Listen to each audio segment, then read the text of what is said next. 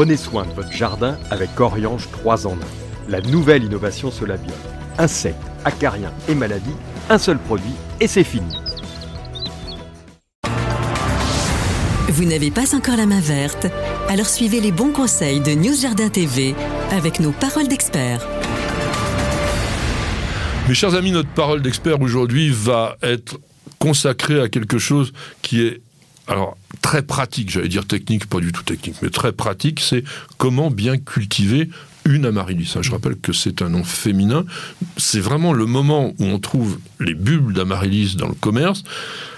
La plupart des gens réussissent à le faire fleurir, à la faire fleurir, mais après vont avoir peut-être des problèmes. Alors je rappelle que là, on parle d'une plante qui s'appelle Ipeastrum, pas Amaryllis belladonna, on en a déjà parlé plusieurs fois, il y a une confusion entre les deux végétaux. Là, on va parler donc de ces Ipeastrum, ces très gros bulbes qu'on achète maintenant et qui sont originaires d'Amérique du Sud, alors que la véritable amaryllis, allait plutôt de l'Afrique du Sud. Mmh. Alors, ces vrais bulbes vont devoir être mis en terre enfin en pot parce que c'est quand même frileux, on cultive ah oui. vraiment à la maison. Très très frileux. très très frileux. Oui. T'as déjà essayé dehors Ah non, je n'ai pas essayé, mais je pense que même sur la côte d'Azur, je suis pas sûr que ça. Tout à fait. Donc c'est vraiment la plante d'appartement. Donc on va trouver des gros bulbes et plus ils sont gros, plus vous allez avoir une belle floraison. Donc l'idéal, c'est d'avoir des calibres supérieurs à 28. Ça veut dire quoi 28 C'est la circonférence du bulbe en, ah ouais, non, en centimètres, parce que 28 de, diamètre, ça ferait beaucoup. Voilà. Alors plus il est gros, plus c'est intéressant, et malheureusement, plus il est cher. Alors, hmm. comme c'est assez cher, on va essayer de ne pas le rater. On va le mettre dans un pot. Alors moi, mon conseil, c'est plutôt de les mettre dans un pot étroit. Ça n'aime pas être trop à l'aise. Non, il faut juste que le le diamètre du pot soit légèrement supérieur d'un ou deux centimètres au diamètre du bulbe. Voilà, exactement. Qu'est-ce que tu utiliserais comme sol? Il faut mettre un sol quand même un peu drainant, mais il faut quand même qu'il y ait un peu de matière nutritive, euh, mettre un organique, parce que c'est un bulbe qui, bon, il y, a des réserves dans le bulbe bien entendu, mais euh, ça, ça, développe quand même une grosse tige avec une énorme fleur, donc ça demande quand même de la substance. Quoi. Alors, ça peut fleurir sans rien. C'est-à-dire qu'on peut le mettre sur un vase à jacinthe, enfin, mmh. de grosses dimensions. Mmh où on peut le mettre, nous on l'avait fait aussi, carrément dans des billes d'argile expansées, mmh. dans un pot. Mais le défaut de cela, c'est que, tu viens d'exprimer, c'est qu'il y a des réserves, mmh. ça va pomper toutes les réserves et on ne pourra pas réutiliser le bulbe. L'année d'après. Voilà. Donc si on veut réutiliser, nous on fait un mélange tout bête, moitié sable, moitié terreau, mmh. avec quand même une bonne couche drainante au fond du pot. Et le secret, c'est de ne pas trop enterrer le bulbe. Oui, et pas trop arrosé non plus. Alors déjà, alors au niveau de la position du bulbe dans le pot, on dit en général qu'on va le planter jusqu'à l'épaule. Hmm. C'est-à-dire que sur le bulbe, on a le renflement et après ça commence à se resserrer. Hmm. Et c'est ça l'épaule, c'est le moment où ça commence à devenir un peu plus étroit. Donc vous plantez à ce niveau-là et donc vous avez la partie supérieure qui reste émergée. Bien sûr. Et ça, c'est important. Parce que si on l'enterre complètement, il pourrit. Mais mmh. comme tu disais, attention à la pourriture. Mmh. Donc arrosage, c'est quoi? Une fois par semaine? Oui, après, ça dépend. De... Il ne faut pas le mettre non plus dans une pièce trop chauffée. quoi. Hein. C'est, une plante qui aime la chaleur, mais elle va pas, si vous la mettez près du radiateur, elle risque de, ah s'étioler. Donc c'est plus reste une plante euh, peut-être de serre froide. C'est-à-dire qu'il ne faut pas que la température la nuit soit inférieure, je pense, à 10 degrés, quoi, 10-14. Oui, parce que lorsqu'on lance la culture de l'amaryllis, il faut qu'il ait chaud, c'est-à-dire qu'il faut qu'il ait une vingtaine de degrés dans la maison, parce que vous allez voir comment ça se fait. Vous allez avoir une petite pointe verte qui va sortir à l'extrémité du bulbe, et ce n'est pas la feuille. Mm. Le fait d'abord sa hampe florale. Donc ça va grandir et ça va vite. Quand c'est parti, ça va vite. Donc tant qu'il est en croissance, mm. vous le laissez au chaud. Donc dans votre intérieur. Plutôt bien éclairé quand même.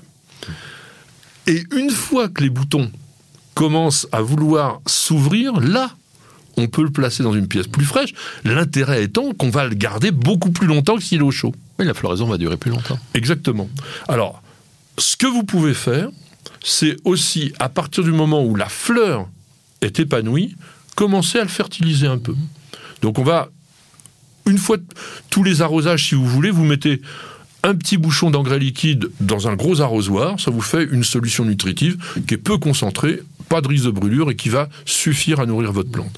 Chose intéressante au niveau pratique aussi, évitez de mouiller directement le bulbe. Arroser plutôt sur le côté, de façon à ce que l'eau ne se concentre pas sur la partie du bulbe qui a une enveloppe qui est un peu, un peu fragile, je trouve. Bah oui, on dirait une peau vraiment fragile. Il n'y a pas d'écorce, il n'y a, rien, quoi. C'est le.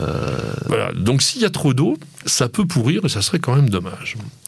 Alors, que va-t-il se passer une fois que la fleur va commencer à faner? Si vous avez un très gros bulbe, parfois vous avez deux fleurs. Mmh. Il y a une deuxième ambre qui vient. Et puis, une fois que la floraison est vraiment terminée, les feuilles commencent à se développer. Là, vous arrosez un petit peu plus souvent la plante pour qu'elle soit bien en végétation. Et ne craignez pas qu'à un moment donné, c'est en général vers le milieu du printemps, vous allez avoir ces feuilles qui vont se mettre à faner. Vous dites, ma plante, elle est en train de crever. Eh bien, pas du tout. Elle va rentrer en repos Exactement, parce qu'elle se repose l'été. Et c'est là tout le secret pour la refloraison.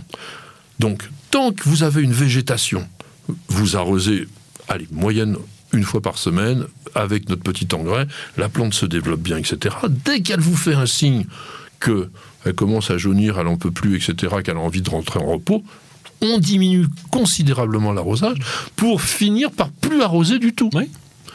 Et où est-ce qu'on va le, disposer pendant l'été? Bah, Dans un endroit euh, sombre, avec euh, frais, euh, voilà, Et, sec. Enfin, dans un, on ne peut pas le mettre dans une cave humide. Voilà. Alors, c'est pas facile pour l'été parce que en été, il fait chaud. Alors, sec, c'est assez facile. L'idéal, ça serait quoi? De le mettre dans un coin de balcon. Mm. Alors, si effectivement on a une cave qui est bien mm. saine, on peut le faire aussi. Et puis après, ben, on va remettre en végétation la plante une fois l'automne revenu. Mmh. Et c'est pas la peine de rempoter très souvent. Si vous avez un pot avec, comme disait Pierre tout à l'heure, à peu près un centimètre autour du bulbe, vous pouvez laisser la plante au moins 2-3 ans dans son pot avant de faire de nouveau un, un, rempotage. Vous pouvez aussi faire tout simplement un petit surfaçage, on gratouille la terre on gratouille, on remet un petit peu de terreau, on remet un peu de gravier sur le dessus si on veut en, paillage, pour que le bulbe reste bien au, euh, la, partie du bulbe la plus renflée reste bien au sec, euh, tout simplement. Exactement. Alors après, certaines personnes se plaignent de ne pas avoir eu de fleurs. C'est souvent parce qu'ils ont quand même pas suffisamment arrosé au départ. Il faut que la plante, comme je vous disais, quand elle est en végétation, elle soit bien accompagnée de manière à ce qu'elle puisse avoir cette dynamique qui va lui permettre de faire des fleurs. Sinon, vous savez, les fleurs, c'est extrêmement énergivore pour une plante.